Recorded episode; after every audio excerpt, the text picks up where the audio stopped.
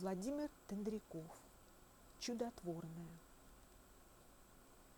Родька поднялся на затекшие от долгого сидения ноги, оглянулся по сторонам, не перебраться ли в другое место, и тут заметил, что в обрыве берега из плотного песка торчит темный угол какого-то ящика. Родька подошел, пощупал.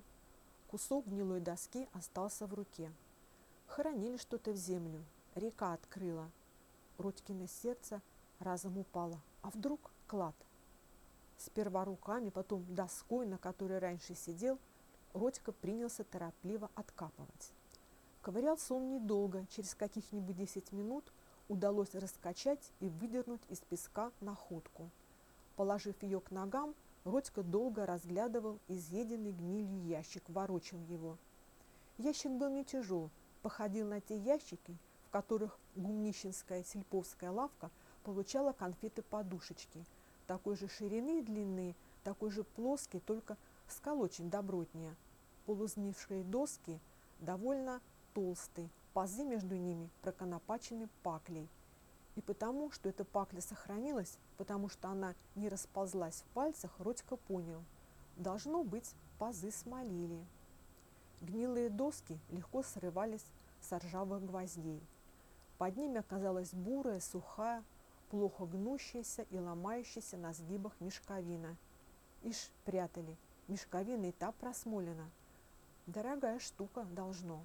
От нетерпения, от сладкого ужаса перед неизвестностью у стали непослушными руки, подергивала косточки в коленках. Он выдрал из ящика мешковину, отворачиваясь при этом от сухой пыли и вытянул широкую тяжелую доску. Большая, темная, словно закопченная доска и больше ничего.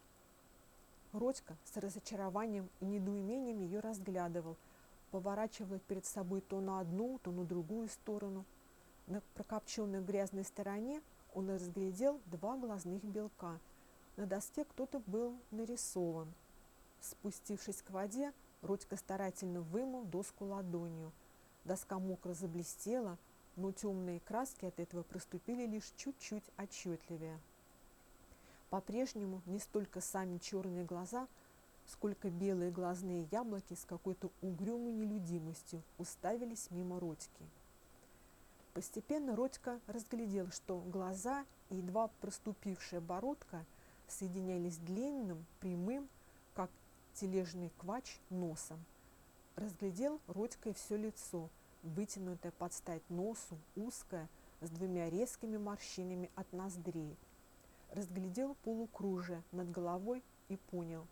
Он просто-напросто нашел икону. Невелик клад. Такого добра у бабки целый угол.